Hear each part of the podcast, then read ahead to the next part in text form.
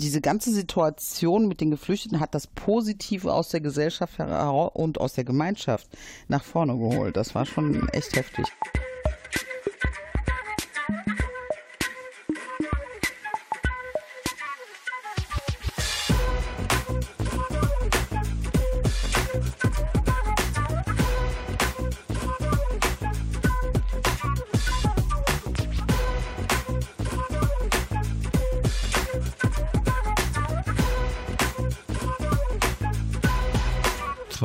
2020.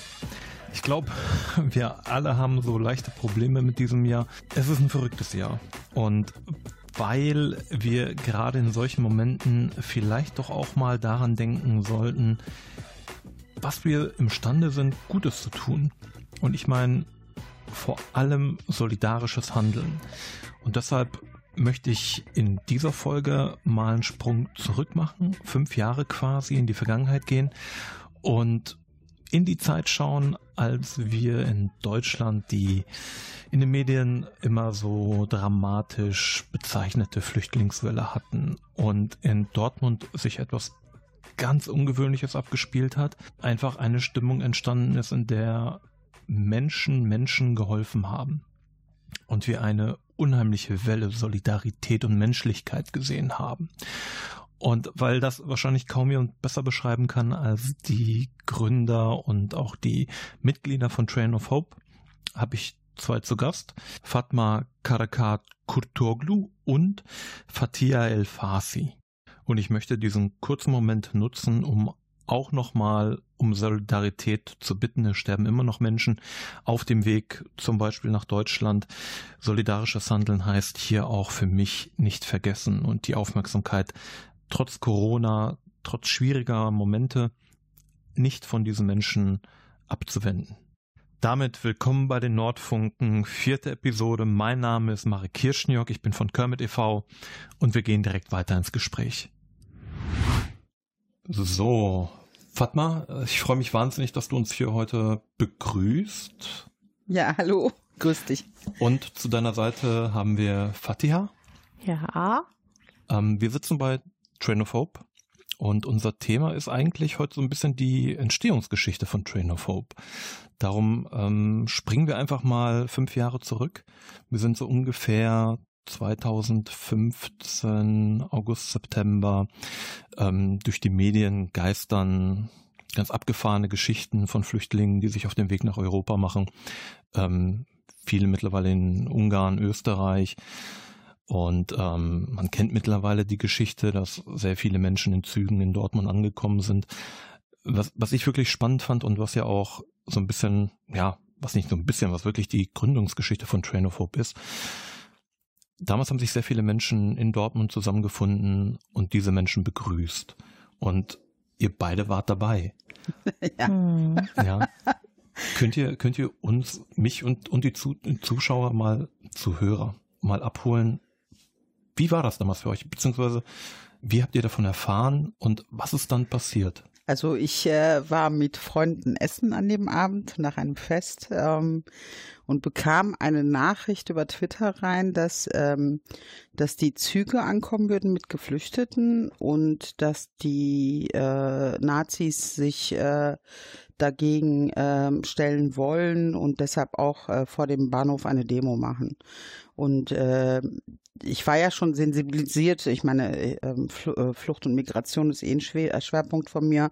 Aber die Geschichte mit dem kleinen jungen Eilan, ich glaube, das war prägend für uns alle ähm, in Deutschland. Das hat irgendwie die, schon die Gesellschaft bewegt. Kannst du die Geschichte vielleicht einfach nochmal erzählen für alle, die die vielleicht ja, im nicht Grunde kennen? genommen war das der kleine Junge, der ertrunken ist und dann an der türkischen Küste angespült wurde. Ähm, und das ging ja durch alle Medien. Ne? Und äh, das war, äh, als ich diesen kleinen Jungen da gesehen habe äh, mit seinem roten Shirt, ähm, das war Hose. schon, genau, das hat einen richtig schon getroffen, ne? dass man mhm. ähm, dass es eben diese Schicksale gibt und ähm, man mag es ja gar nicht vorstellen, wie es dann in der Familie geht und so weiter, wenn man sowas gesehen hat. Und das war auch so, ich weiß noch, das war, äh, als ich das erste Mal das Bild gesehen habe, äh, wie un ohnmächtig ich mich dagegen gefühlt habe und äh, wie mich das hart getroffen hat, ähm, dass äh, Menschen flüchten und auf so eine grausame Art und Weise flüchten müssen, dass sie keine Möglichkeiten haben, vernünftig auch irgendwo hin zu gehen, zu fliegen oder sonst was äh, und dann äh, dabei da auch noch das Kind zu verlieren. Ne? Ähm, das war schon sehr bewegend für mich. Und ähm, das war also in, in der Nacht äh, kam sozusagen die Gelegenheit, tatsächlich mal was zu tun, nicht mehr ohnmächtig zu sein, sondern aktiv zu werden. Und ich hatte mir vorgenommen, äh, mich eben den Nazis in den Weg zu stellen, äh, weil ich auch die Befürchtung hatte, dass sie dann die äh, Neuankömmlinge angreifen würden. Und dann bin ich Richtung Bahnhof gegangen und es war ich kam also äh, von der Nordstadt aus, äh, Nordausgang äh, rein sozusagen und war völlig überwältigt von dem, was ich da gesehen habe vor mir eine Menschenmasse sozusagen, die alle mit etwas beschäftigt sind. Also Leute, die irgendwie Pakete anbringen, Leute, die äh, Wasserflaschen anbringen oder Essen, äh, Kleidung und ähnliches. Dann Leute, die das sortieren, die, die versuchen irgendwie eine Struktur reinzukriegen äh, Menschen, die da so Menschenkette bilden und ähnliches. Das war schon richtig, richtig, also das war ein Anblick, der, ich glaube, der wird sich ähm, bis zu meinem Tod, wird der sich mir einprägen, weil ich äh, so überwältigt war. Also ähm, dass, äh, dass Menschen äh, in der Not füreinander einstehen, tatsächlich, das hast du direkt live gesehen. Ne? Also man fragt sich ja sonst immer, passiert das oder passiert das nicht, aber da ist es eben passiert. Und dann äh, war ich eben, äh, bin ich nach vorne gegangen, weil ich mich ja eben den Rechten in den Weg stellen wollte, habe dann gesehen, dass da auch äh, sehr viele andere waren, die genau dasselbe Ziel hatten wie ich. Und äh, ja, dann ha haben wir praktisch da erstmal demonstriert. Und dann ähm, drängte uns die Polizei zurück in den Bahnhof, sozusagen von dem Vordereingang aus wieder zurück, um dann die Rechten über dem Bahnhof auf das Gleis zu führen, statt äh, die aus, äußere Spur zu benutzen. Mhm. Äh, was natürlich die Situation äh, sehr, ja, ähm, wo, wo die hat. richtig geschärft hat. Äh, dann haben wir natürlich versucht, uns dann dagegen zu stemmen, dass die irgendwie in den Bahnhof gelangen können und äh, äh, eventuell auch, äh, weil man ja auch nicht wusste, wann die Züge ankommen, dass sie dann eventuell Leute erwischen. Ne? Also wir haben es ja hier nicht mit, äh, ich sag jetzt mal, mit nur äh, Pöblern zu tun, sondern das sind ja auch schwer äh, vorbestrafte Menschen, die dabei sind, hm. die schon Menschen was angetan haben. Äh, und ja, und dann äh, habe hab ich sehr viel Pfefferspray abgekriegt, landete irgendwo zwischen den Beinen der Polizei und anderen ja. Demonstranten, bin voll hingeflogen. Das war schon, äh, äh, ich hatte kurz, kur, ganz kurzen Augenblick Panik, dass ich eventuell zertreten werde zwischen denen. Äh, und äh, ja, Genau, und dann bin ich ja wieder hochgekommen. Und dann äh, haben wir sehr lange gewartet. Es hat eine sehr lange Wartezeit angefangen, weil die äh, Termine, wann die Züge ankommen würden, haben sich immer wieder verschoben. Mhm. Äh, so, der erste Zug kam kurz nach acht morgens, glaube ich. Und äh, wir haben dann am Bahnhof ähm, die Leute begrüßt, äh, geklatscht und so. Aber ich bin zwischenzeitlich nach Hause gegangen, weil ich den ganzen Pfefferspray ja noch in Haare und überall hängen hatte und dachte so, ich muss was rauswaschen. Mhm. Und dann bin ich äh, nach Hause kurz gefahren, habe äh, mir die Haare gewaschen, bin wieder zurück ins Dietrich-Keuning-Haus und habe angefangen, dort Brote zu schmieren. Ähm, die, ähm, das Technische Hilfswerk und die, das Deutsche Rote Kreuz waren da und hatten das zur Verfügung gestellt und wir schmierten wie die Weltmeister sozusagen. Aber um vielleicht auch die, die Situation so ein bisschen zu verstehen, ähm, ihr beide seid wahrscheinlich einfach spontan, bei dir, du hast es jetzt gerade erzählt, Fatma, ähm, einfach spontan zum Hauptbahnhof. Ähm, da war schon relativ viel los. Klar, ne? Die Demo, die Polizei, ähm, aber trotzdem, wie hat sich das organisiert? Weil, also soweit ich weiß, gab es jetzt keine zentrale Organisation, die da das Kommando übernommen hat oder wirklich ähm, federführend war, sondern das war alles komplett selbst organisiert unter den Menschen, die vor Ort waren. Richtig. Genau. Und wer hat euch im Prinzip angesprochen, eingeteilt? Ähm, wie war die Kommunikation? Jetzt im Bahnhof selber? Ja, sowohl im Bahnhof als auch dann weiter ins Coininghaus. Also im Bahnhof gab es keine, keine Person. Kommunikation. Nein, da also am Hauptbahnhof ähm, hat jeder seine eigene ähm, Arbeit so ähm, gestartet, sage ich mal so. Ne? Also ähm, ich kannte Fatma nicht, Fatma kannte mich nicht. auch mit denen ich überhaupt äh, so in Kontakt gekommen bin, kannte ich nicht und die kannten mich auch nicht. Aber das war trotzdem das Gefühl, so als hätte man die schon jahrelang gekannt. Ne? Es war so ein, ein, ein Nehmen und ein Geben. Also das war schon richtig äh, schon ein richtig äh, schönes Gefühl. Ne? Mhm. Ja, der andere brauchte mich nur anzugucken, da wusste ich schon, was er wollte jetzt. Ne? Und ähm, also ich wollte jetzt äh, ganz kurz äh, dahin zurück, wo Fatma jetzt ähm, das angesprochen hat. Also ich kann mich der Fatma nur anschließen, ähm, wie es am ähm, Anfang ähm, gelaufen ist, auch bei mir ich saß da vorm, vorm Fernseher und äh, habe mir das dann halt angeschaut und kamen die Tränen und denke ich mir, ähm, ich möchte helfen, aber wo? Wie kann ich anfangen? Was kann ich tun? Ne? Ja, und dann, als ich dann halt auch eine Nachricht bekommen habe, dass äh, Züge zum Hauptbahnhof kommen hier, dann habe ich äh, angezogen, im Auto gestiegen, dann war ich am Hauptbahnhof. Ne? Und äh, ja, und dann halt ähm, kamen halt die Leute, aber immer mit äh, Verzögerung, ähm, dass sie dann jetzt sagen, so um 12, Mitternacht kommt der Zug und dann wiederum nicht, dann um zwei Uhr morgens oder um drei Uhr, so dass, dass wir tatsächlich äh, die, die, die ganze Nacht beziehungsweise den ganzen Morgen da wirklich am Hauptbahnhof standen, mhm. in der Kälte teilweise und haben auf die Menschen gewartet. Ne? Wisst ihr noch ungefähr, wie viele Menschen damals aktiv vor Ort waren? Boah. Jede Menge. also Jede gefühlt 50.000, nein. äh, aber ich denke so äh, 2.000, 3.000 waren es auf jeden Fall. Ja, also, okay. äh, es war also, äh, ich kannte da schon einige, weil ich war, ähm, war schon immer aktiv in Vereinen und äh, vom Migrantinnenverein waren da viele äh, Frauen mit ihren Männern angekommen. Ähm, und ähm, irgendwann kam das technische Hilfswerk mit einem LKW und wollte die Sachen aus dem Bahnhof rausholen.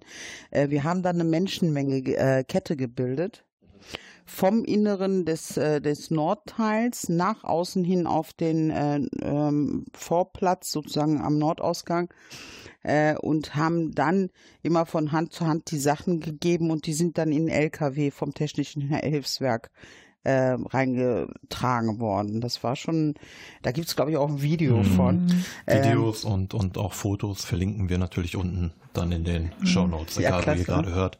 Ihr könnt die Links dann direkt anklicken. Ja, das Tollste war, der eine kannte den anderen nicht, ne? Ja. Also es war so wirklich ja. Hand in Hand so, ne? Ja, aber weil wir eben etwas hatten, was uns gemeinsam bewegt, ja. ne, war, war eigentlich, glaube ich, auch keine, keine großartige Kommunikation notwendig. Also jemand hat geguckt und dann hast du geguckt, wonach guckt der und dann hast du gesehen, oh, der will jetzt die Decken darüber bringen und dann hast du automatisch ange, angepackt sozusagen. Ne? Und äh, ich glaube, dass dieses große Gemeinsame ein Ziel erreichen wollen, ähm, hat es gar nicht notwendig gemacht, dass man da groß sich kennen musste, sondern einfach ähm, agiert hat und zwar als Gemeinschaft agiert hat. Das war schon, ich sag ja, das war sehr bewegend. Also das ist ein mhm, Bild, das werde ich in meinem Leben auch nicht vergessen. Ja.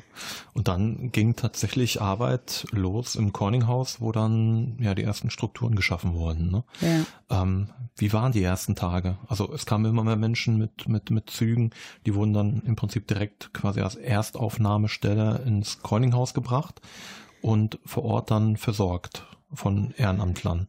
Ähm, wie mhm. war die Arbeit für euch? Was habt ihr gemacht?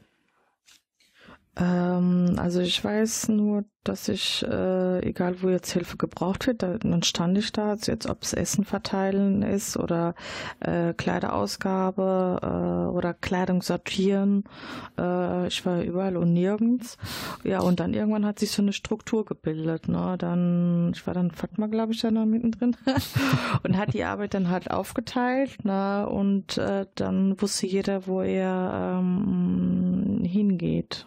Also letztendlich jeder wusste dann halt die Aufgabe, die er erledigen sollte. Ne? Mhm. Und das, so hat sich das halt äh, gebildet. Ne?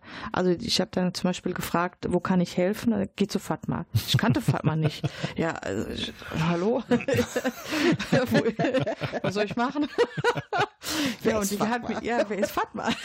ja, ja, wirklich. Heute fragt das keiner mehr. Ja, ja, nee, nee, jetzt fragt das keiner mehr. Aber tatsächlich haben sie mir gesagt, die, die da hinten und so. Da bin ich tatsächlich in der, äh, hingegangen und gesagt, ja, ich möchte helfen. Und wo, wo kann ich jetzt gerade ne, helfen? Ja, dann hat sie mir halt äh, gesagt, ja, Essenausgabe oder je nachdem. Und dadurch äh, habe ich halt Fatma kennengelernt. Ne? Aber die, ich meine, die, ist ja wirklich dafür geschaffen, ne? Also so Arbeit aufteilen und so. Danke da, für die Blumen. Das ist äh, ja, da, das ist äh, der perfekte Mensch mhm. dafür. Also. Was wusstet ihr damals über die Situation, wie es weitergehen wird? Weil ich stelle mir das vor. Gar nicht. Gar Menschen nichts. stehen da, arbeiten, schmieren Brote, verteilen Kleidung. Ähm, viele Menschen kommen an. Ähm, was war die Informationslage? Also äh, am Anfang gab es keine. Die Strukturen waren so ähm, naja, eigentlich waren die Strukturen überfordert. Mhm. Äh, das hat man auch ganz gemerkt. Deshalb konnte man als Ehrenamtlicher vorher auf, am Anfang schon sehr viel machen mhm. äh, und selbst strukturieren sozusagen. Also ich, ich, wie ich schon sagte, ich kam dann morgens ins DKH und irgendwann habe ich angefangen, habe gesehen, die Leute stehen da rum und wissen, wollen helfen, wissen aber nicht wo. Das fing mit zwei Studentinnen an, die da standen und habe gesagt, seid ihr zum Helfen da? Ja. Dann habe ich gesagt, gut, dann mach doch mal hier, räumt mal die Tische ab und mach mal das, jenes, welches. Und dann äh, äh, weiß ich noch von der DRK gab es eine Dame, die sagte, boah, die hat ja Haare auf den Zähnen. so. Und irgendwann kam ein äh, städtischer Mitarbeiter und hat mir äh, ein Schild gegeben und hat gesagt, hier, äh, du bist jetzt hierfür zuständig. Ko und da stand auf dem, auf dem Schild war, äh, stand Koordination Essen. war nur so laminiertes. habe ich heute noch. Und dann äh, habe ich gesagt, wie zuständig? Ja, jetzt machst du das. Und dann habe ich gesagt, okay. Ähm, und dann äh, fingen wir also an, immer die Tische äh, vernünftig zu gestalten, wie Brote schmieren und ähnliches. Und wir hatten eine Gruppe ähm, von äh, Dolmetschern, ähm, die von ähm, damals von einem Ehrenamtlichen geleitet wurden, äh, von einem anderen. Äh, und dann hatten wir immer wieder Probleme gehabt, wenn wir die, äh, wenn wir die Leute mit den Zügen kamen, dass sowohl die Dolmetscher als auch die Leute immer zu den Tischen kamen und immer alles praktisch abgegriffen haben okay. und äh, das so ein Durcheinander war. Der eine hat fünf Brote gekriegt, der andere hat nichts gekriegt. Ja. Und dann äh, habe ich gesagt, so geht das nicht. So, ihr Dolmetscher bleibt an eurem Platz äh, und äh, wir gucken, dass wir das bringen, sozusagen. Und das führte erstmal zu einem Streit, äh, wer jetzt die größeren Hörner hat. Ne? Ähm, und äh, dann habe ich mich aber durchgesetzt und habe gesagt, so, so oder gar nicht. Ne? So könnt ihr euch das überlegen.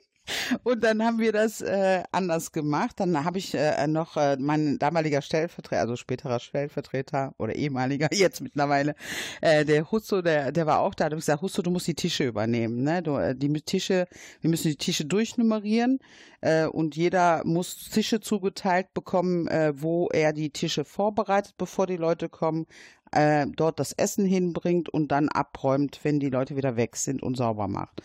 Ähm, und äh, einige haben das als schroff empfunden, warum wir servieren sozusagen, warum äh, habe ich äh, die das war aber musste gemacht werden, weil es sonst einfach zu überfrachtet war von du kamst gar nicht mehr hinterher mit dem Brote schmieren. Und dann kam eben auch die Situation, dass äh, äh, ich fand es also unmöglich, die Leute fahren dann acht Stunden im Zug ne, äh, und kriegen dann Brote. So. Und dann habe ich gesagt, das kann es nicht sein. Die brauchen ja auch mal was Warmes. Die stehen ja gerade so in Ungarn, die Situation. Wir haben ja auch gesehen, die Leute umzäunt, verprügelt teilweise und ähnliches äh, die brauchen natürlich auch was Warmes. Und dann haben wir angefangen, eine Kochgruppe zu bilden erstmal. Ähm, nein, erst hatten wir, genau, nee, erst haben wir mit den, äh, die, äh, mit den Restaurants gesprochen, die geliefert haben. Mhm. Äh, ich habe mit auch, Moscheen, mit, mit Moscheen und mhm. Vereinen. Genau, gesprochen. auch ehrenamtlich, ne? mhm. ne? Also die haben das äh, gemacht hier aus der Umgebung, die Pizzeria hier vorne, aus der Stadt eine Pizzeria, dann äh, Yüksel auf der Malinkrottstraße, die haben alle äh, gespendet Essen erstmal. Die haben Töpfe töpfeweise Essen gebracht. Da, sogar der äh, äh, aus der Stadt, der hat sogar, den konnten wir auch nachts um zwei anrufen und sagen, hey, wir brauchen jetzt dringend noch was Warmes äh, zu essen, weil da ist nichts mehr. Ne? Ähm, irgendwann haben wir angefangen selber zu kochen. Da hatten wir eine Kochgruppe mit der äh, SEDEF damals. Mhm. Ähm, und die haben dann den ganzen Tag äh, gekocht von den Spenden, die die Lebensmittelmärkte uns gegeben haben. Ähm, und äh, dann haben wir das rausgegeben, äh, eine Zeit lang. Und dann hatten wir noch eine Gruppe äh, äh gegründet für die, für die Babys. Äh, mhm. Äh, weil die mussten ja auch Pampers und äh, erst, äh, also Nahrung und sowas, Flaschen aufwärmen und das alles. Dann haben wir noch eine Gruppe Von gegründet. Glaube ich, haben wir dann so viel bekommen, ne? Genau, dann, genau. Hat auch sehr viel gespendet. Richtig. Dann haben wir eine Gruppe gegründet, die speziell dafür zuständig war, äh, Essenspakete für die Kinder fertigzustellen. Das war ja so, die Leute sind ja mit dem, äh, sind praktisch äh, ins DKH reingekommen haben sich dort ausgeruht und wurden dann mit Hilfe von Linienbussen sozusagen äh, in, an Orte gefahren, wo es, ähm, wo es auch Plätze gibt. Äh, und die, die Fahrten, die konnten zum Beispiel ganz zu Anfang noch, weil wir die erste Drehscheibe in NRW waren, konnte zum Beispiel auch nach Aachen sein. Da sind die gerade mal so zwei, drei Stunden gefahren. Ne? Und dann haben wir so Care-Pakete gemacht, sozusagen für die Kinder, dass sie für unterwegs was haben. Wir hatten eine Gruppe gebildet, die die äh, also äh, Zahnbürste, Zahnpasta, also genau, die ganzen Hygieneartikel, Hygieneartikel gemacht. gemacht haben. Ne? Dann hatten wir eine Gruppe, die die Leute aufgeklärt haben, bevor sie in die Busse gestiegen sind, äh, mit dem, was jetzt passieren wird als nächstes, ja. damit sie auch äh, darauf vorbereitet waren. Dann hatten wir, weißt du noch, die Sprintergruppe. Äh, wir hatten, äh, im, also die Menschen haben ja unheimlich viel gespendet und das alles war ja in der Skaterhalle untergebracht. Ah, okay. Und da waren auch zig äh, hunderte von Ehrenamtlichen, die nur Kleidung sortiert haben. Ne? Und äh, da sind die Leute immer rübergegangen. So, irg irgendwann haben wir festgestellt, das nimmt zu viel Zeit, zu viel Chaos, man kommt nicht durch. Und dann hatten wir, gab es eine Sprintergruppe. Die sind dann, dann den hast du denen gesagt, hör mal, ich brauche mal ein paar Schuhe in Größe 43. Und dann ist er rübergehuscht, hat Schuhe in Größe ja, 43 genau. und ist wieder zurückgesprintet sozusagen. Cool. Das stimmt, ja, ja, dann immer schnell geholt. Und weil, weil äh, die Menschen, ähm, die, die, die Busse haben ja auf die Menschen gewartet. Und das war ja, ähm, da, zum Schluss war das ja immer so, wir hatten nicht so viel Zeit gehabt. Ne? Die Menschen sind so aus den Zügen gekommen, dann im Dietrich-Corning-Haus und dann haben wir die halt versorgt und die Busse standen ja schon, die mussten ja wieder schnell zurück zu den Bussen, damit die dann ähm, weiter verteilt werden, sag ich mal so. Und, und manchmal hatte man wirklich nur eine kurze Zeit, ne, wo, wo du sagst, ah, das Kind braucht noch Schuhe. Für 1800 Menschen. Ja, ne? ja. Das Kind braucht ja äh, noch Schuhe oder äh, na, der, der, der, der Vater hat äh, gar keine Socken oder keine, keinen Mantel oder wie auch immer. Ja, dann hatten wir wirklich tatsächlich diese Sprinter, die sind dann zum Skaterhalle, haben dann halt, ne, da mussten die halt suchen, wo sind die Sachen und rüber, denen gegeben schnell und dann äh, sind die in die Busse eingestiegen. Wollte ganz kurz noch zu, zu den Essen. Ich habe auch so viel Kontakt zu äh, Gemeinden, äh, islamische Gemeinden, äh, allgemein auch Gemeinden, wo ich äh, den, die auch dann kontaktiert habe und gesagt, äh, mal, wir brauchen warme Mahlzeit, um Mahlzeiten und so. Und dann haben sich ja dann sofort die Frauen zur Verfügung gestellt, haben dann halt was gekocht und ich bin dann mit meinem Auto, habe ein bisschen so eine Runde gemacht und habe mir das Essen dann äh, ins Auto packen lassen und dann zum Dietrich-Corning-Haus und dann ähm, abgegeben. Also waren auch ganz viele äh, Moscheen auch beteiligt. Also das ist, muss ich jetzt auch ja, Eigentlich sagen. war die ganze Stadtbevölkerung Ja, ne? richtig, ja, genau. Mhm. Ja, das, äh, das Gute war, also das konnte alles entstehen, weil wir so viele waren. Alle hatten eine bestimmte Idee, haben irgendwo einen Bedarf erkannt äh, oder sonst was und deshalb war das möglich.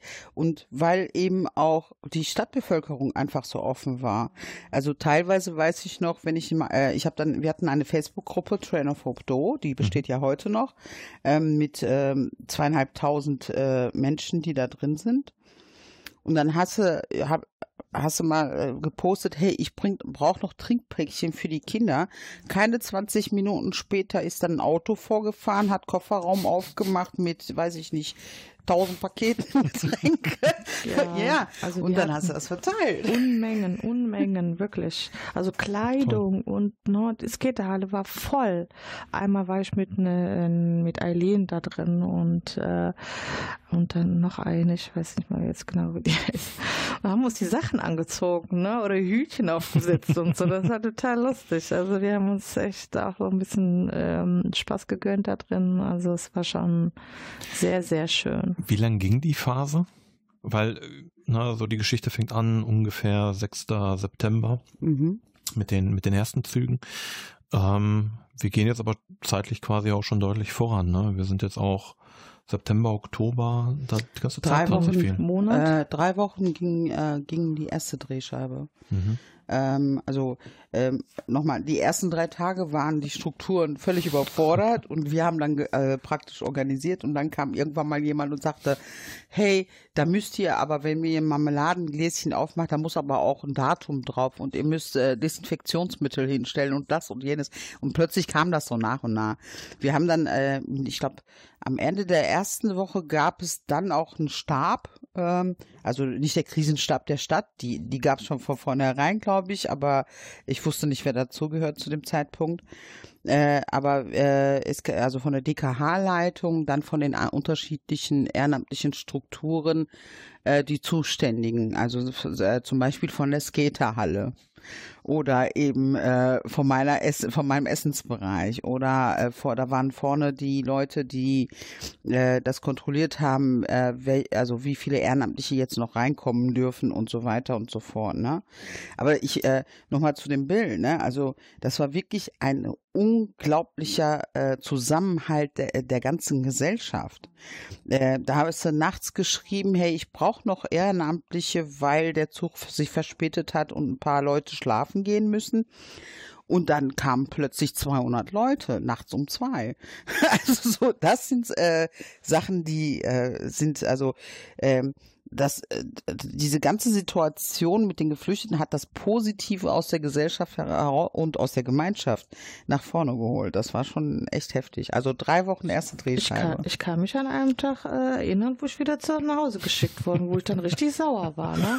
Also ich komme dann dahin und er wollte helfen, denke ja, äh, super. Und dann stand ich da äh, vor, vor, dem Eingang und sage, nee, tut mir leid, wir haben genug. dann denke ich mir, was das denn? ja, dann musste ich tatsächlich wieder äh, nach Hause fahren. Ne? Also so Situationen. Aber man hat auch Poser. Hm. Also es gab auch so Leute, die kamen, ne, als Ehrenamtliche hast du die reingelassen und so weiter und dann äh, standen die da äh, sozusagen am Essenstopf Handschuhe an, ne, und dann erstmal drei Fotos, ja. so, ne? ja, ne? Okay. Und dann haben die vielleicht äh, eine Minute lang sozusagen Essen um umgefüllt und dann äh, waren die, waren die wieder weg. die hast du auch gehabt, ne? Ja. Also, sind in der Phase Freundschaften für euch entstanden?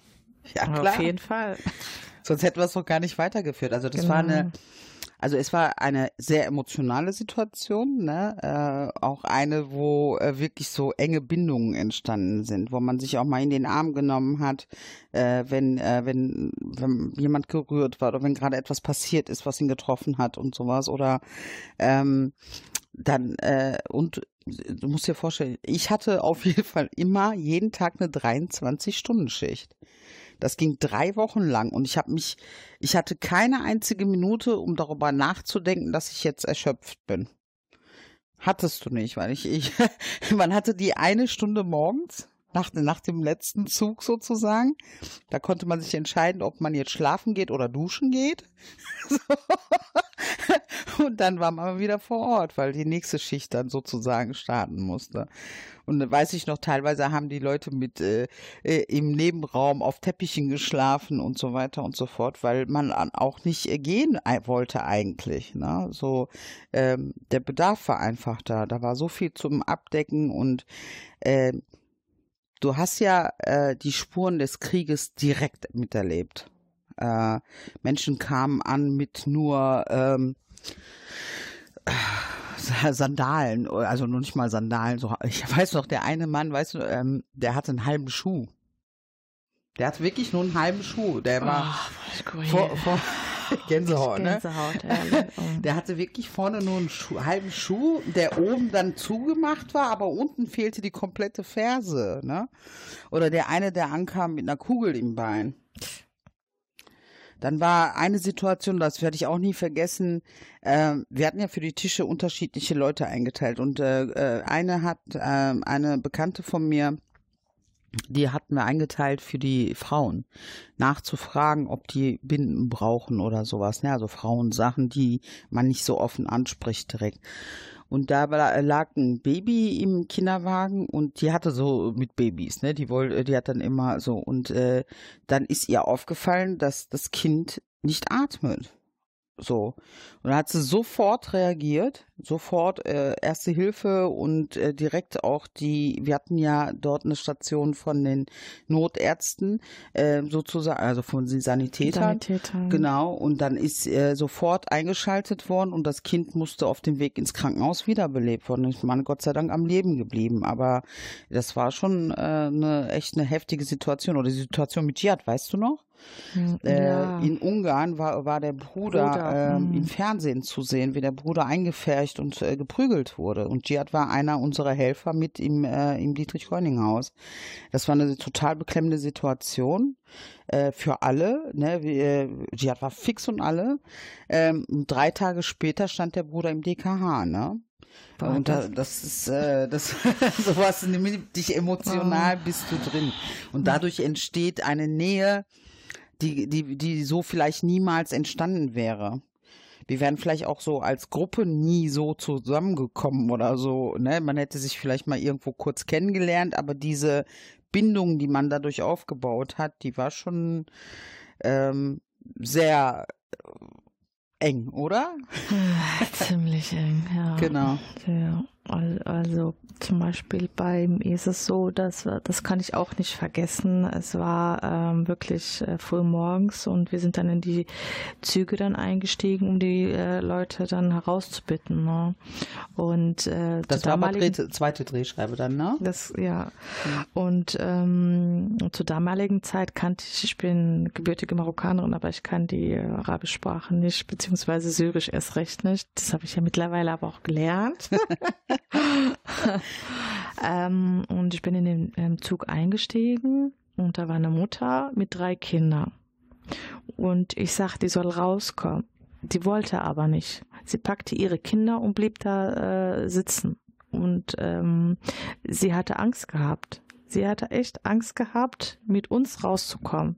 Wie gesagt, sie hatte ihre Kinder festgehalten und wollte nicht aus dem Zug. Sie hatte, glaube ich, ich weiß nicht, äh, irgendwelche Sorgen, Ängste, dass jetzt ihre Kinder weggenommen werden, dass sie jetzt, ich weiß es nicht, aber auf jeden Fall, die war sowas von traumatisiert und das hat mich sowas von mitgenommen und ähm, mussten erstmal andere kommen, mit ihr dann auf Arabisch reden und, äh, und dann langsam, langsam ist sie dann gekommen und tatsächlich alle ihre drei so richtig festgehalten und äh, die waren alle traumatisiert, die Menschen. Und das war wirklich für mich eine richtige, äh, wo ich dann später wirklich angefangen habe zu weinen und gedacht, no. Hm.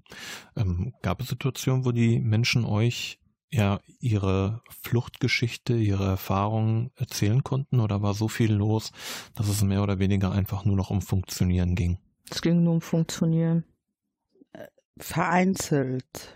Äh, tatsächlich in der zweiten Drehscheibe äh, ich habe die Frau nicht verstanden, die sprach Kurdisch. Äh, ich verstehe nicht so viel Kurdisch.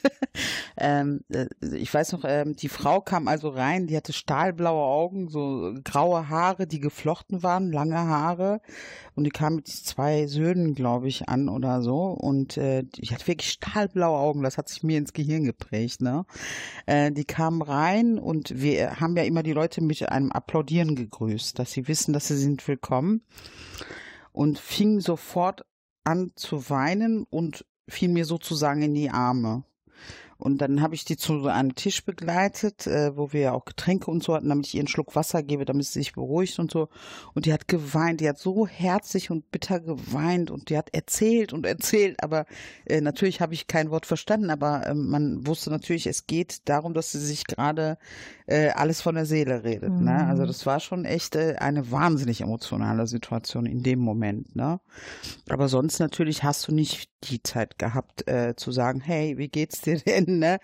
Klar, wir hatten die Dolmetscher, die sich sofort mit am Tisch gesetzt haben, die äh, dann gefragt haben, brauchst du irgendwas gesundheitlich oder sonst was, ne? Ähm, die ähm, dann erklärt haben, wo es dann hingehen wird und so weiter und so fort. Aber du hast, wenn die Leute reinkamen, erstmal gesehen, wenn wir, wo wir applaudiert haben, wenn die reingekommen sind, die waren sofort gerührt. Manche haben wirklich, sind in Heulen zusammengebrochen. Ich weiß noch, so ein älterer Mann auch noch. Der, also, der war wirklich, äh, der war bestimmt schon 75 oder so, würde ich jetzt einschätzen. Der hat so, äh, der hat so geschluchzt wie ein kleines Kind, ne? Also das war schon, richtig, richtig emotional. Die Leute haben sich dann wirklich angekommen gefühlt, nach, vor allem nach der Tortur, die die so gerade in den, äh, in Ungarn und äh, so erlebt haben. Ne? Das war für die, für viele sehr, sehr heftig wenn die gesehen haben, da sind Leute und die klatschen und wir sind herzlich willkommen, natürlich. Also die Helfer wie auch die äh, bedürftigen Menschen haben äh, geweint. Also man hat schon gesehen, also so angucken, jeder so Tränen in den Augen in der Ecke, der andere haut ab und so. Also das ist jetzt nicht nur bei uns Frauen, sondern tatsächlich auch bei den Männern gewesen. Ne? Mhm. Ja. Also es war schon sehr rührend. Also ja, das nimmt aber auch einen mit. Aber Gott sei Dank hat und mm, damals der Verein auch so äh, Träger gehabt, die dann so ein Sensibilisierungskurse dann äh, gemacht haben, wo wir dann das Wochenende dann weggefahren sind und dann auch so Menschen hatten, die uns dann äh, ja. uns da beraten haben, wie wir das so ähm, wo wir so Grenzen setzen, beziehungsweise wie wir uns selber schützen. Also das hat mir zum Beispiel sehr gut getan, ne, weil ich ja. Bitte schön. Was? Äh, aber ich, ich äh, möchte schon, dass das Bild auch äh, klar ist. Also es war jetzt nicht bedrückend äh, die ganze Zeit durch, sondern es war die ganze Zeit hoch emotionalisiert auf jeden Fall. Ähm, das war, du hast von, du bist von einem Extrem ins nächste rübergerutscht. Also du warst in dem Extrem, dass du wirklich geschockt warst über das, was du da gerade siehst, was äh, mit den Menschen passiert ist oder was, wie es ihnen emotional geht.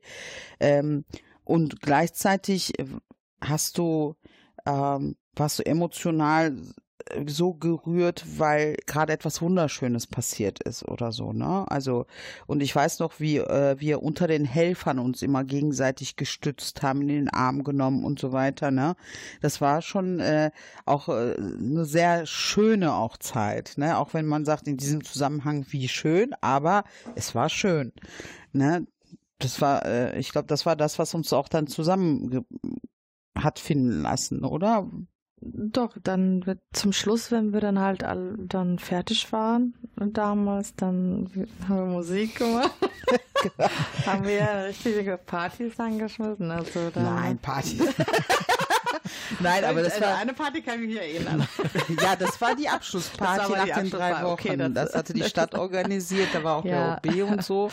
Aber wo wir uns tatsächlich dann äh, in die Arme genommen haben, wo wir dann wirklich geweint haben und gesagt haben, so der Tag ist auch geschafft und wir haben so vielen Menschen geholfen und das war einfach eine Guttat für uns. Genau, an jedem Morgen gab es das, also dass, dass wir die Leute zusammengetrommelt haben, die Helfer, nachdem der letzte Zug verabschiedet wurde äh, dann nochmal kurz darüber gesprochen haben, was alles war, was jetzt organisatorisch noch anliegen wird, wann der nächste Zug kommen wird, wenn wir es denn äh, wussten, weil teilweise waren wir ja besser informiert als die, äh, ich sag jetzt mal, als die äh, von der Stadt. Von der Stadt, weil das lag auch daran, dass wir sehr schnell den Kontakt auch gesucht haben äh, zu den ehrenamtlichen Helfern in Passau und dann immer äh, schon benachrichtigt wurden, Ach, wenn der genau. Zug da abgefahren Genau. ist. Äh, Die fuhren über Passau nach Genau, Dortmund. dann konnten wir so ungefähr einschätzen, wann der nächste Zug kommen wird und mit wie vielen Leuten. Das war nie genau richtig, weil irgendwie auf, auf dem unterwegs irgendwelche Verzögerungen, Verspätungen waren.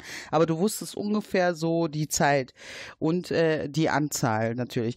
Du hast dann, äh, der hat dann gesagt, es, äh, ja in dem nächsten äh, Zug 3000 sitzen oder so. äh, 1300 Leute, ne? Und angekommen sind dann 980, weil dann die anderen unterwegs ausgestiegen sind oder so. Ja, genau, das, das stimmt.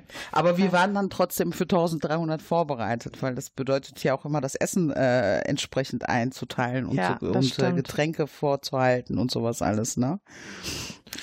Um vielleicht, weil du hattest es schon angesprochen, dass ihr eine Facebook-Gruppe hattet, die hieß Trainophobe Dortmund. Trainophobe Do. Du, einfach Die nur ist immer noch da. Okay. Ist daraus dann der Verein Trainophobe Dortmund e.V. geworden? Nein. Nein. Wir, äh, also der Verein ist aus den Helfern im DKH, ge- also wo wir von unserer Essensbereich äh, und einige von dem äh, Skaterbereich äh, Okay. geworden. Wie, Ähm. wie kam die Idee? Äh, ja, also ja, eigentlich weißt du, dass, dass die Daya dran schuld war. Das war also äh, das ab, endete hier abrupt. Mhm. Ne? Äh, und dann wurde gesagt, ja, wir können am, äh, am nächsten Freitag dann die Abschlussfeier dazu machen. Und wir, wir waren auf dieser Abschlussfeier und die Dadia kam äh, zu mir und hat voll angefangen zu weinen und hat gesagt, ähm, also äh, ich finde das so scheiße, dass wir nicht mehr zusammen sein können und so und hat er mich umarmt und so und dann habe ich gesagt, ja, man könnte ja mal drüber nachdenken, ob man nicht einen Verein gründen will. Und wir hatten ja in der Zwischenzeit, also schon vorher, ähm, WhatsApp-Gruppen äh, gebildet, äh, wo wir über uns wieder ausgetauscht haben und sowas. Und da habe ich gedacht, ja, warum denn dann, äh, ich kam ja aus einer Vereinsstruktur, ja, warum sollen wir denn nicht sowas angehen? Und dann äh, habe ich einfach, äh, also weiß ich noch, damals mit Justo und noch einem anderen, ähm, äh, habe ich gedacht, so, äh, gut, dann machen wir doch einen Verein draus. Hab dann meinen damaligen Chef gefragt, kannst du mir nicht mal deine Satzung schicken, ne? Und was ich eben vorbereiten muss. Und so äh, habe hab ich dann zur Gründerversammlung eingeladen. Auch über, auch über Facebook natürlich, Mhm. ne? Aber äh, das waren hauptsächlich die Helfer, mit denen wir sehr, sehr eng zusammen waren. Wir waren am Gründungsamt 57. Wow. Und dabei hatten viele abgesagt, weil sie keine Zeit hatten an dem Abend. Aber das war schon. Also ich will jetzt aber auch noch mal ganz kurz darauf hinweisen, dass wir natürlich an der Drehscheibe nicht völlig allein waren, sondern das, das alles wäre nicht möglich gewesen, wenn das Dietrich Keuning Haus mit dem damaligen Leiter Viktor Kiddes, ähm, dem wir wirklich äh, diese Unterstützung zu verdanken haben, ähm, nicht dabei gewesen wären und wenn die Stadt das nicht erlaubt hätte und sowas, ne? Und dann war ja das THW da zum Beispiel, wenn ich morgens da angekommen bin, bin ich als erstes in den THW-Wagen gegangen und habe geguckt, wie viel Toastbrote und so die da haben. Dann haben wir uns da ausgetauscht, wie viel wir meinen, wie viel wir noch brauchen würden und was noch alles da ist, weil, wie gesagt, wir haben ja noch das warme Essen mit koordiniert. Von daher äh, mussten die ungefähr einschätzen, was brauchen die an Brote, Käse, äh, Aufschnitt, Marmelade und sowas alles, weil das kam von der THW, die haben das zur Verfügung gestellt und von äh, die von der DRK, die haben ja das Teewasser und Kaffeewasser äh, gemacht. Die haben sich dann hinten selbst organisiert sozusagen, ne, während wir vorne mit dem Essen äh, zugange waren. Also nicht, dass man meint, wir wären ganz äh, allein, sondern da waren Nein. natürlich andere Beteiligte, aber wir waren halt die ehrenamtliche Struktur. Ja, es geht ja auch ein bisschen darum, ähm, ja, den Übergang in den Verein und mal zu schauen, was ihr mittlerweile macht. Trainophobe als Verein war dann natürlich irgendwie eine ganz neue Situation. Trainophobe ist ein Flüchtlingsverein. Ihr habt ihn gegründet aus dieser Situation, ehrenamtliche Helfer, Dietrich Haus. Was war eure Idee? Also ähm, im Grunde genommen weiter zu helfen äh, und äh, also insbesondere in der Not zu helfen, äh, aber auch um äh, die Integration schnell nach vorne zu bringen. Aufgrund äh, da, dessen, wir verstehen uns ja als Migrantenorganisation auch. Äh, das bedeutet natürlich nicht, dass wir nicht äh, auch Leute haben, die keinen Migrationshintergrund mhm. haben. Äh, aber weil eben so viele auch mit Migrationshintergrund sind, äh, kennen wir das ja schon. Also wir kennen ja schon äh, vieles, vieles, was in der Integration auch schiefgelaufen ist, was langwierig war. Ähm, und ich wollte, also ich kann jetzt nur von mir aus sagen, äh, ich wollte nicht ähm, dass dieselben Fehler wieder gemacht werden, dass das wieder ewig und drei Tage dauert, dass die erste Generation verloren ist ne, so, oder abgeschrieben wird, sondern dass, äh, dass äh, die Menschen ein, eine Möglichkeit bekommen, schnellen Zugang zu finden, äh, sich schnell was aufzubauen ähm, und einfach mal zur Ruhe kommen können. Das war äh, das, was ich damit bezweckt habe. Und als Verein haben wir gesagt, äh, Hilfe in der Notsituation, Integration. Wie, wie, wie, sah das am Anfang aus? Also wie seid ihr zum Beispiel auf die, auf die Leute zugegangen? Wie habt ihr euch etabliert? Ähm, all diese Dinge, die haben gerade am Anfang ja vielleicht ein bisschen schwierig sind, weil ich mir tatsächlich schwer vorstellen kann, wie die Strukturen damals quasi Ende 2015 waren, weil es gab erst ne, diese emotionalen Momente, aber dann ging es halt um die Integration, Strukturen schaffen, die dann auch nachhaltig wirken. Ja. Und da spielen Vereine wie Train of Hope natürlich auch eine ganz wichtige Rolle. Ähm, da ist, glaube ich, auch der Blick ganz interessant zu schauen, wie ging eigentlich der Weg so von der ersten Situation der ankommenden Menschen hin zu, ja, jetzt gucken wir, dass es vielleicht Wohnungen gibt, jetzt schauen wir nach Arbeitsplätzen und nach allem, was die Leute brauchen. Also äh, das waren unterschiedliche Sachen. Das eine war, äh, also Dietrich Konninghaus ging zu Ende Drehscheibe, aber in der Skaterhalle waren die Spenden mhm. äh, der Bevölkerung. Ähm, dann haben wir damals über jemand bestimmten, der das jetzt äh, nicht so alles äh, rechtlich richtig gemacht hat, ähm, der meinte, ja, das, äh, ihm stünde ein Lager zur Verfügung. Äh, und dann haben wir geguckt, dass wir das organisieren, dass das, was in der Skaterhalle ist, in diesen Lager gebracht werden, weil die Skaterhalle natürlich auch ihren Betrieb aufnehmen will irgendwann mal. Ne? Der, das kostet die ja Geld, wenn die nicht da ähm, sind. Ähm, und dann hatten wir damals äh, fast 800 Quadratmeter Lager, ne, proppevoll äh, mit Spenden aus der Bevölkerung. Ähm, dann hatten wir die, ähm, das Lagerteam sozusagen, das den Kontakt mit den äh, Unterkünften äh, aufgenommen hat. Äh, und dann haben die Unterkünfte, das dauert ja immer, eine Weile, wenn jetzt äh, Geflüchtete ankommen, bis die überhaupt ins System aufgenommen werden und das erste Geld ausgezahlt kriegen oder sowas. Und dann haben die Unterkünfte sozusagen unser Lager angerufen und haben dann gesagt, hey, wir haben jetzt 20 junge Männer gekriegt, wir brauchen Hosen in Größe S. Weißt du noch? Alles in S. Jacken, Hosen, das war wirklich schwer zu finden. hast, äh, von allem anderen hattest du so Unmengen, aber S war sofort und XS waren sofort vergriffen, ne? weil da auch viele äh, UMFler dabei waren. Ne? So. Mhm. Ähm, Unbegleitete minderjährige äh, Flüchtlinge. Ja, genau. genau. Und dann haben wir äh, faktisch mit den Autos, also wir haben Tetris gespielt. Also wir sind dann äh, im Lager wirklich alles ins Karton, äh, wurde ins Karton gepackt und du hast wirklich so viele möglich äh, da in, in das Auto rein äh, manövriert, damit wirklich so viel möglich reinpasst. Und dann sind wir dann äh, zu den Unterkünften gefahren und haben die Sachen dann da abgegeben. Ne? Mhm. Äh, weiß ich, bei einer Unterkunft, das war da hinten in Hohensieburg, mitten im Wald, da bin ich in der Dunkelheit, habe ich gedacht, ich müsste den Abgrund runterfahren. Aber wir haben es dann doch noch irgendwie geschafft. Ja, und dann ähm, kam äh, das Café of Hope. Äh, da hatten wir, die Idee hatte damals eben die DKH-Leitung gehabt, ähm, dass wir unser Café bei denen ja, äh, weil die so einen Raum haben, Ausschankraum haben, dass wir dort ein Café einrichten können. Äh, dann haben wir das Café of Hope dort installiert. Äh, mit Ehrenamtlichen, die eben bisprachig sind oder auch Ehrenamtlichen, die äh, äh, sie, äh, nicht bisprachig sind, aber sich mit den Ausfüllen von Unterlagen und so gut auskennen. Und dann äh, haben wir da die Geflüchteten ähm, immer dabei unterstützt, ähm, zu verstehen, was jetzt als nächstes passiert und ähnliches. äh, Unterlagen ausfüllen, Beratungen, was jetzt als nächstes, wohin gehen, äh, weiß ich nicht, ähm, ähm, Antrag auf Zusammenführung und sowas alles halt, ne? Äh, das ist da alles äh, gelaufen. Das lief ja bis, äh, bis wir hier hingezogen sind zur Münsterstraße, ne? Ja. Also äh, das war bis War das äh, nicht täglich, ne? Also außer ja. montags. Es war ja, täglich. Mon ja, sonntags und montags hatte das DKH zu, deshalb mussten wir auch zu haben. Aber sonst haben wir äh, jeden Tag dort beraten. Äh, genau. Das Wie viele Leute waren vor Ort? Ah, So, darfst du nicht Café war voll. Ne? Das war immer proppevoll. Also proppevoll, ich also. kann dir das nicht sagen. Also ich weiß, äh, zu Spitzenzeiten waren da auch mal 80 oder so drin, ne? 80, 100 und dann stand hinten draußen noch Leute, ne?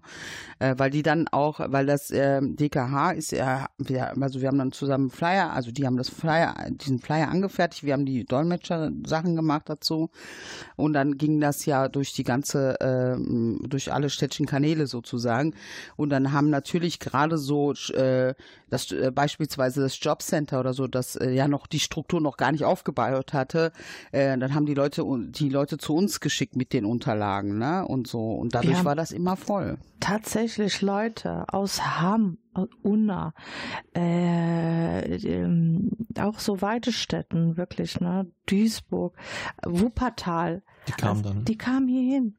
Die kamen hier Auch hin. aus Hamburg hatte ich auch. Hamburg. Ja, tatsächlich. Also viele sind nach Dortmund gezogen.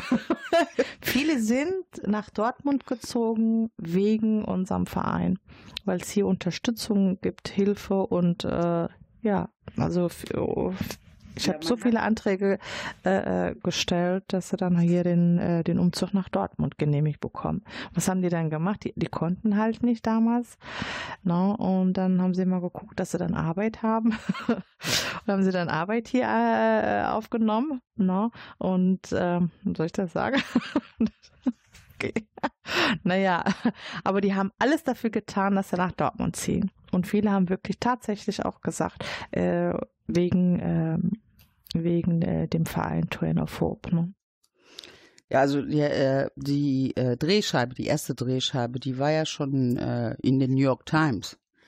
Ne, also die, äh, das, die haben die über die Willkommenskultur berichtet und dann auch direkt äh, sozusagen von uns Fotos reingebracht. Das war, äh, dann kam ähm, und äh, kamen ja auch viele Fernsehsender und wir haben damals sehr viel Öffentlichkeitsarbeit gemacht. Äh, und äh, WDR und so waren vor Ort und dann ging das ja durch alle sozialen Medien und Netzwerke und so weiter. Und natürlich sind die Leute, äh, sie haben gedacht, Dortmund. Ne? Bunt, vielfältig und da, da, die, da sind wir willkommen. So und da, so kam das, glaube ich, auch, dass hier viele ähm, dann auch den Weg hierhin äh, gesucht äh, und auch gefunden haben. Ähm, und es gab halt äh, auch viele, die ähm, familiär so richtig verteilt sind, ne, sind ja immer noch heutzutage. Also wir kennen ja viele, da ist der eine Bruder in Dubai, die andere Schwester in Kanada, der dritte in äh, Bulgarien ähm, und der vierte dann hier oder so, ne? Also Aber auch innerhalb äh, Deutschland, ne? Dass Ja. die eine Familie in, in, in Bayern ist und äh, die andere hier NRW. Genau, und das ist ja ein Mhm. Riesenproblem für die Familien, die sind ja richtig zerstückelt. Und dann äh, äh, kamen die dann auch ins Café of Hope, um eben äh, äh, Unterstützung zu finden, weil es eben woanders das in der Form nicht gab. Ja. Ähm, soweit ich Train of Hope kenne, ist euch damit ja auch etwas aus meiner Sicht jetzt ganz persönlich gesprochen auch ähm, ziemlich Tolles gelungen, dass einmal diese Menschen heute tatsächlich selber helfen als aktive Ehrenamtler, andere Leute vor Ort beraten. Könnt ihr vielleicht nochmal erzählen, wie quasi auch dieser Sprung stattgefunden hat?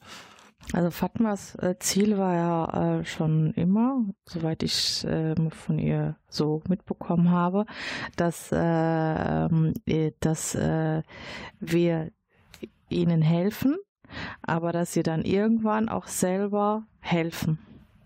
Ne? Ja, also das ist die Empowerment-Strategie äh, sozusagen, weil äh, die Menschen kommen ja nicht völlig leer hierhin. Also die, äh, ich hatte, das hat mich schon immer aufgeregt, dass äh, Geflüchtete immer so als Menschen angesehen werden, als Opfer sozusagen, dem man nur jetzt helfen muss und so weiter, weil eigenständiges Leben geht ja gar nicht, so nach dem Motto. In es ist natürlich ein Stück weit auch richtig am Anfang, gerade so, wenn man Strukturen und Sprache nicht kennt, aber die Leute kommen ja nicht völlig leer hierhin, sondern äh, die haben es ja auch geschafft, hier hinzukommen. Ich weiß gar nicht, ob ich das schaffen würde, woanders hinzugehen. Ähm, und äh, da geht es also von vornherein darum, dass man den Menschen auf Augenhöhe begegnet, dass äh, die nicht minderwertiger sind, weil sie jetzt geflüchtet sind oder flüchten mussten, sondern ähm, dass man äh, klarstellt, du bist ein Individuum, okay, ich unterstütze dich, das ist gar kein Problem, das mache ich sehr gerne. Ähm, und dass man auch sagt, komm, ich zeig dir auch, wie es geht. Ähm, ich weiß nicht mehr, wer das war, der das gesagt hat. Äh, wenn du einem Menschen helfen willst, der Hunger hat, äh, gib ihm nicht äh, den Fisch, sondern zeig ihm, wie man angelt. Und das ist im Grunde genommen das, was wir von Anfang an umsetzen. Ne? Wir zeigen, wie man angelt. Äh, und entsprechend können die Leute dann auch anderen helfen. Wir schaffen Multiplikatoren, ähm, die nicht nur sich selbst helfen, sondern auch anderen helfen. Und gleichzeitig haben sie selber sehr viel davon. Also wenn jetzt jemand, der äh, sprachlich noch nicht so weit ist, anfängt, ähm, das, was er in dem Kurs erlernt, zu nutzen, indem er das von der einen Sprache in die andere und rückwärts übersetzt, dann lernt er die Sprache viel schneller, viel flüssiger, weil er es einfach öfter auch nutzt. Ich, wir sehen das ja auch heute. Viele gehen in Kurse, kommen raus, haben dann eine Wartezeit von drei Monaten zum nächsten Kurs oder Minimum drei Monaten bis zum nächsten Kurs. Äh, und in der Zwei Zwischenzeit vergessen die all das, was sie gelernt haben, weil sie einfach den Kontakt nicht haben, weil sie gar nicht äh, Orte haben, an denen sie diese Sprache nutzen können, was sie erlernt haben. Viele trauen sich auch nicht zu sprechen, weil es dann also sozusagen abgehakt und äh, zerstümmelt ist. ne? Mhm. So, und die wollen ja auch nicht als lächerlich dargestellt werden. Dann greifen die eben auf Ressourcen wie, weiß ich nicht, äh, Englisch, was sie mal früher gelernt haben, oder äh, eben auf Ressourcen wie Dolmetscher, die das für sie erledigen. Und das führt dann aber dazu, dass sie all das Erlernte auch wieder vergessen. Und aber wenn man als Dolmetscher ehrenamtlich tätig ist, dann ähm, übersetzt man immer von einer Richtung in die andere und das bleibt im Gedächtnis. Und wenn man dann äh, zum Beispiel, ich sage jetzt mal, jemanden zum Arzt begleitet und der Arzt erzählt, sagt irgendein Wort, das man nicht kennt und dann fragt man nach, was ist das für ein Wort, dann wird das einem erklärt und dadurch wird der Wortschatz auch wieder weiter erweitert in dieser Zeit. Und das haben wir von Anfang an gemacht, ne? weil ähm, wir haben uns nie so verstanden, dass wir jetzt alles äh, liefern sozusagen, sondern äh, alles, was wir gemacht und entwickelt haben, ist immer aus der Interaktion miteinander entstanden. Äh, wir haben im, äh, Hilfe zur Selbsthilfe. Hilfe zur Selbsthilfe und auch äh, erkennen, wo sind die Bedarfe und wie können wir das gemeinsam abdecken. Was macht Trendophobe heute alles? Oh. das ist fies, so eine Frage zu stellen. Oh ich weiß selber nicht, was wir alles machen. ich bin immer wieder neu erstaunt, was für Projekte wir da haben. Also, ja. ja. Also so ein bisschen den Kern, den man ja erlebt, ist tatsächlich die Beratung, die ihr vor Ort hier in der Münsterstraße anbietet. In der Beratung geht es um die niederschwellige, niederschwellige Beratung eben äh, von Bedarfen, die da sind, um das Ausfüllen von Unterlagen. Ähm, wir ähm, um Termine, die, wo eine Begleitung notwendig ist, Dolmetscher benötigt werden. Ähm, Wohnungssuche, also Scheidung, ja, ja, ja Kind bekommen, ja, ähm, also. den Kampf gegen den Bürokratiedschungel ja, quasi. genau, genau, Familienzusammenführung. Natürlich, äh, aber als Ehrenamtliche kennen wir natürlich unsere Grenzen. Also unsere Beratung ist niederschwellig, aber wir arbeiten aber auch mit äh, bestehenden hauptamtlichen Strukturen zusammen, so dass wir wissen, so jetzt ist ein Punkt erreicht, da kannst du nicht als äh, Ehrenamtlicher, sondern da muss jemand dran, der hauptamtlich ist, beispielsweise ein Anwalt oder die Flüchtlingsberatung, Rückkehrberatung ja. und sowas. Ne? Darüber hinaus habt ihr auch noch relativ viele Projekte. Ja. Könnt ihr kurz einen Einblick geben?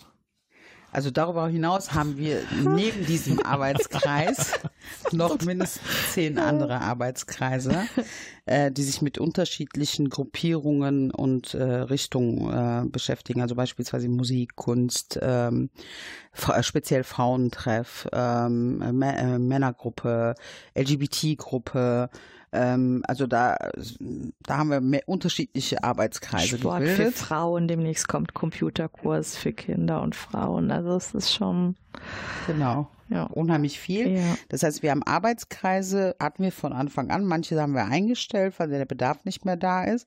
Und andere haben wir neu gegründet, weil ein Bedarf da ist. Und andere bestehen wie Akarat und Tat eben schon seit Gründung.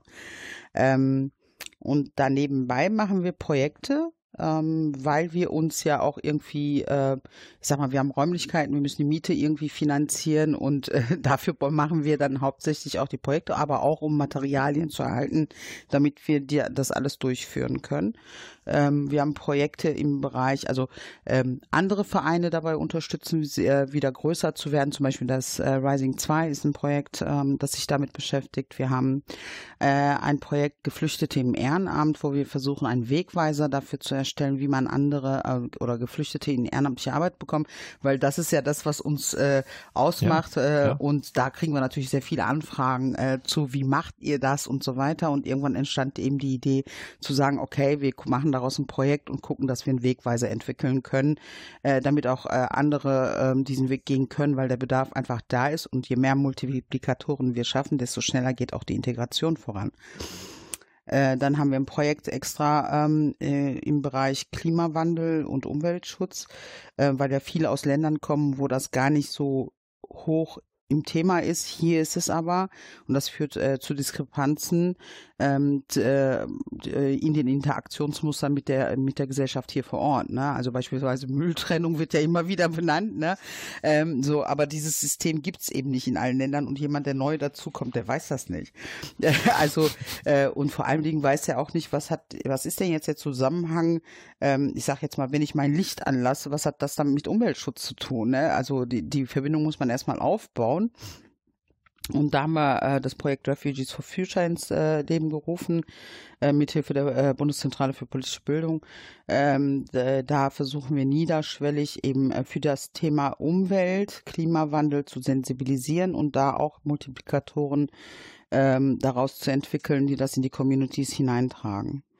Ähm, wir haben äh, ein Projekt, ähm, das ist, ähm, jetzt muss ich auch mal kurz nachdenken, was alles benannt.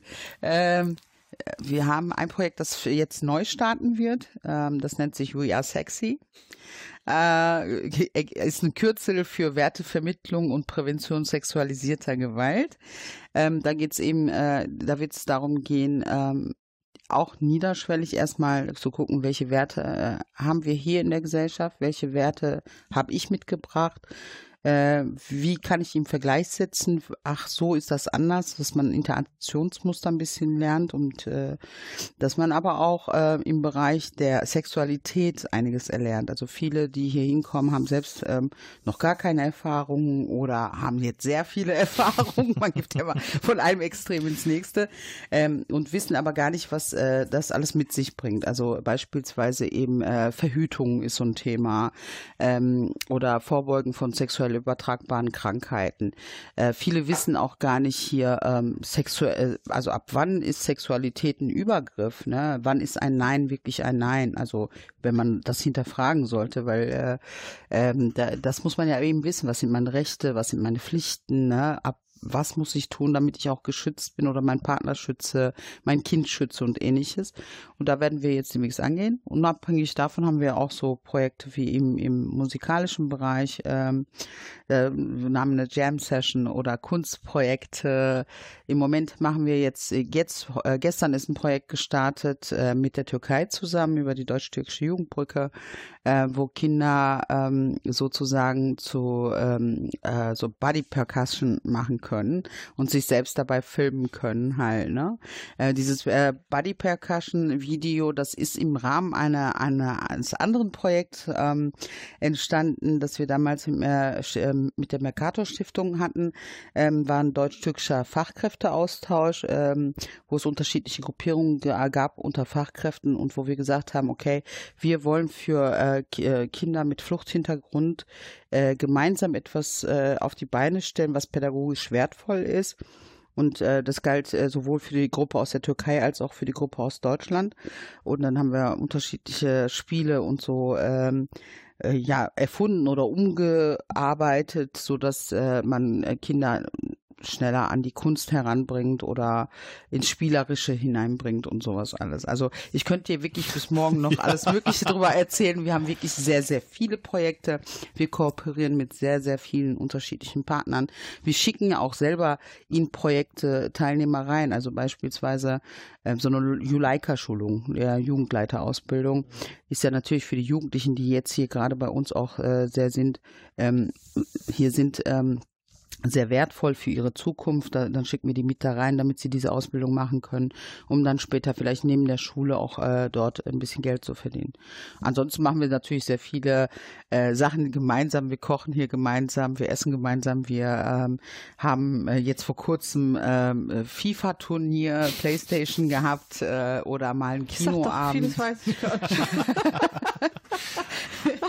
so, ich kann dreimal die Woche viel, erzählen, ja, aber trotzdem. Ja, genau. Also wir versuchen. passiert so viel auch. Ja, das ist aber auch nur so viel, weil wir mhm. eben die mhm. Bedarfe direkt sehen. Ne? Das, das ist eben der Unterschied äh, bei uns.